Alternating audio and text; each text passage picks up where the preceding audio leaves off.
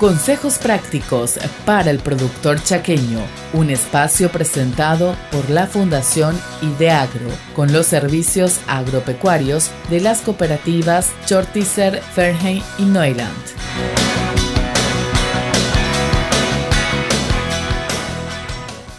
Muy buenas tardes, oyente de ZP30.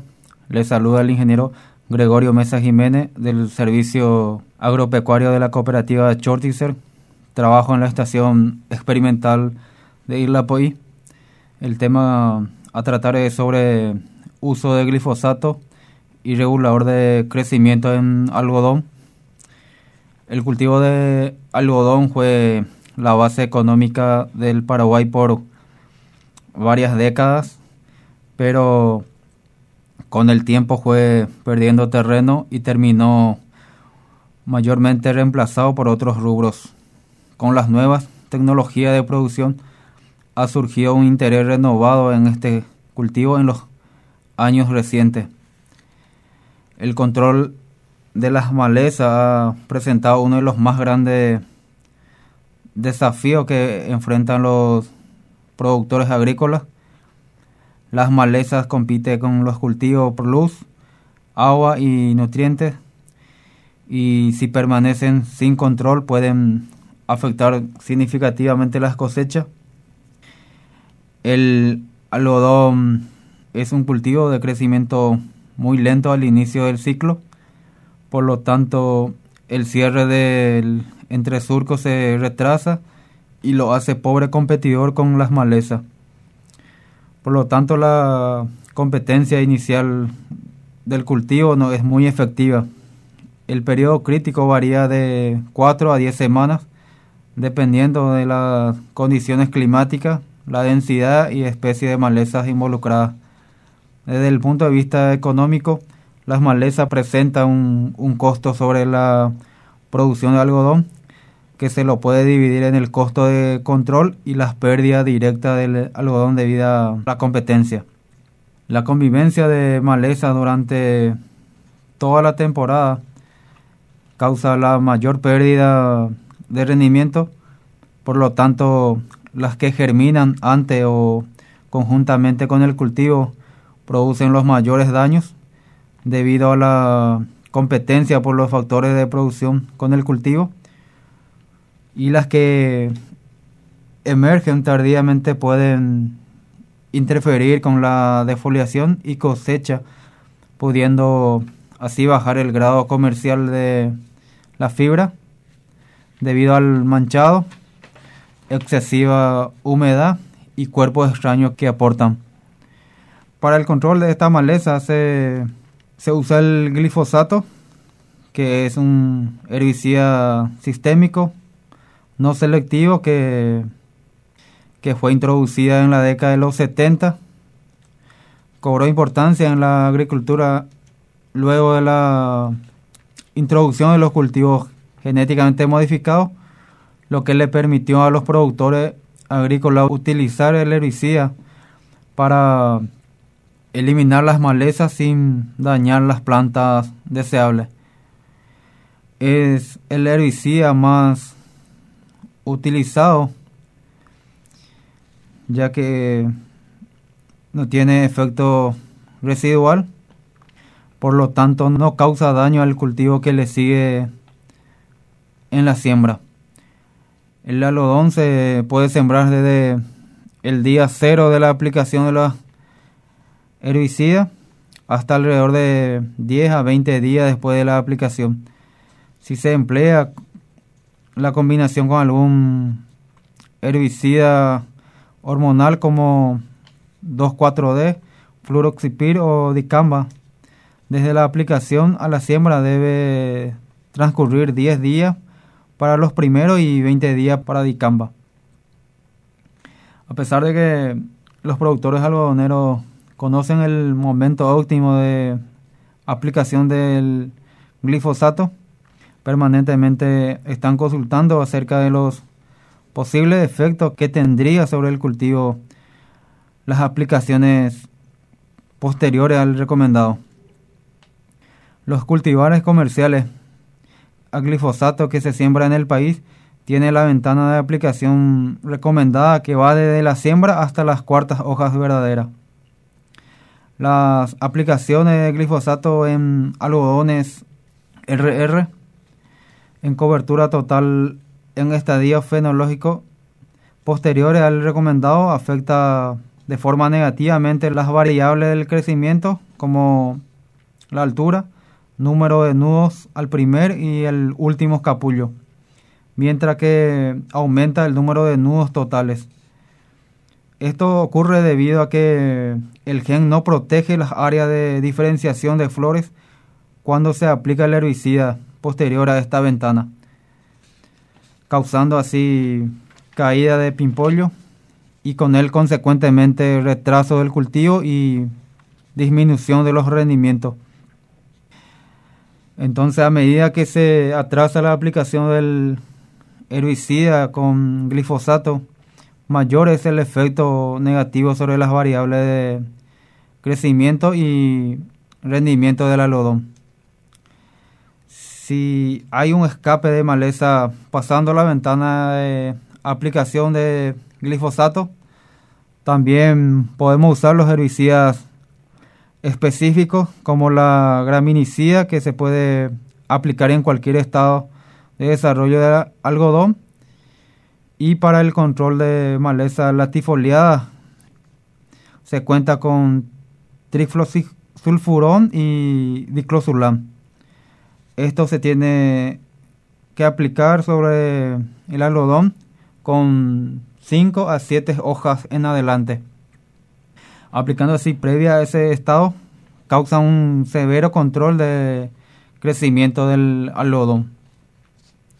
En cuanto al uso de reguladores en cultivo de algodón, una de las restricciones que impone la recolección mecánica de algodón es que no se puede permitir el libre crecimiento de las plantas, debido a que las máquinas cosechadoras vienen ya diseñadas para trabajar a un máximo de un metro diez de altura, por lo que en general se recomienda que la altura de las plantas de algodón no sobrepase esta altura.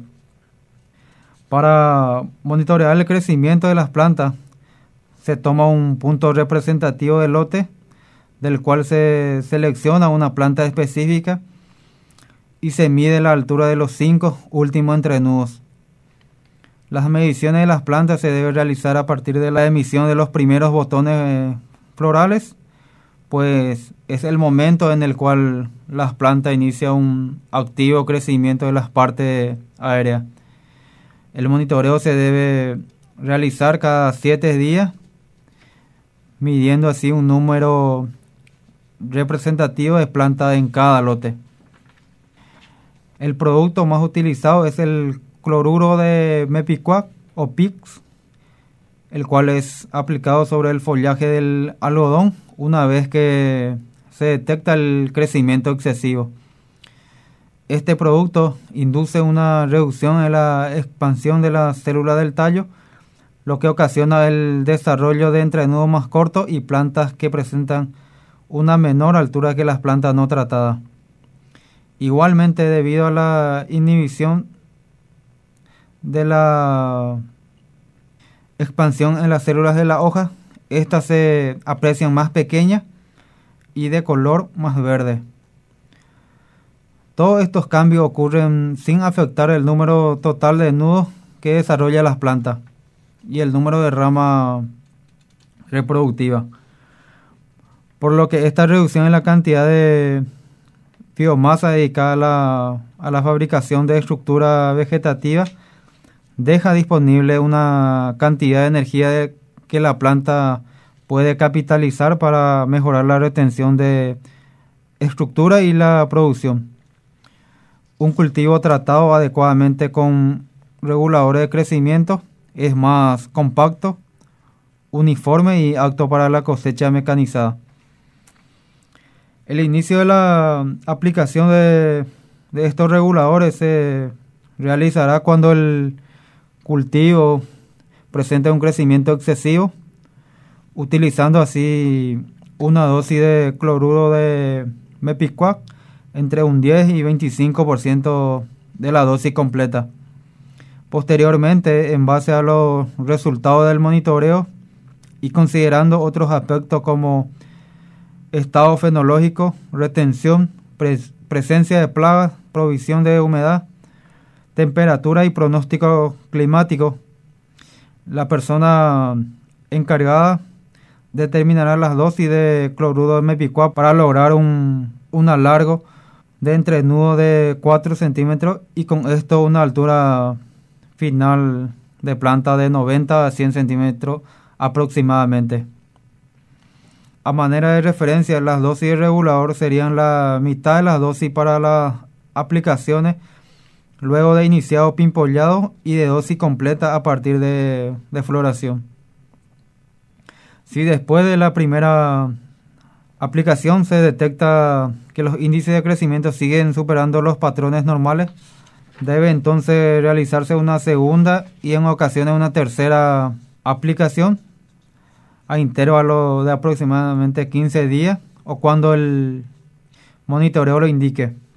En fin de floración y cada 15 días ser necesario se debe realizar la aplicación a dosis de 200 a 300 ml por hectárea a fin de lograr el cese de crecimiento vegetativo y así lograr que los fotosintatos sean destinados a las cápsulas en formación. Otra de los objetivos de esta práctica es evitar llegar al momento de la defoliación con, con hojas en estado juvenil y aumentar la eficacia de los tratamientos defoliantes. Las ganancias de altura de una planta de algodón ocurren entre la emisión de los primeros botones florales, entre los 25 y 30 días, y el momento en que la última flor blanca alcanza una altura de 5 nudos por debajo del terminal de la planta. Esto representa el periodo en el cual es necesario efectuar un control activo del crecimiento con cloruro de mepico para la recolección mecánica.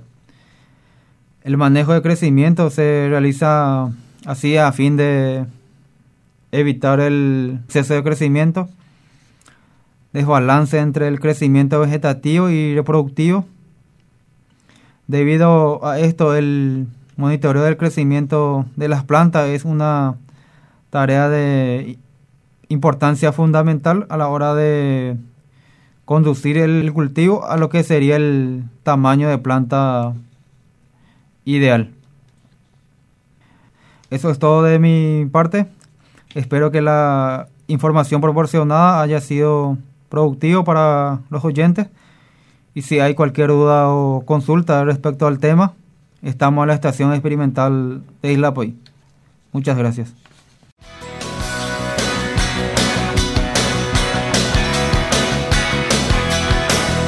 Esto fue un espacio brindado por la Fundación Ideagro en coproducción con Radio ZP30.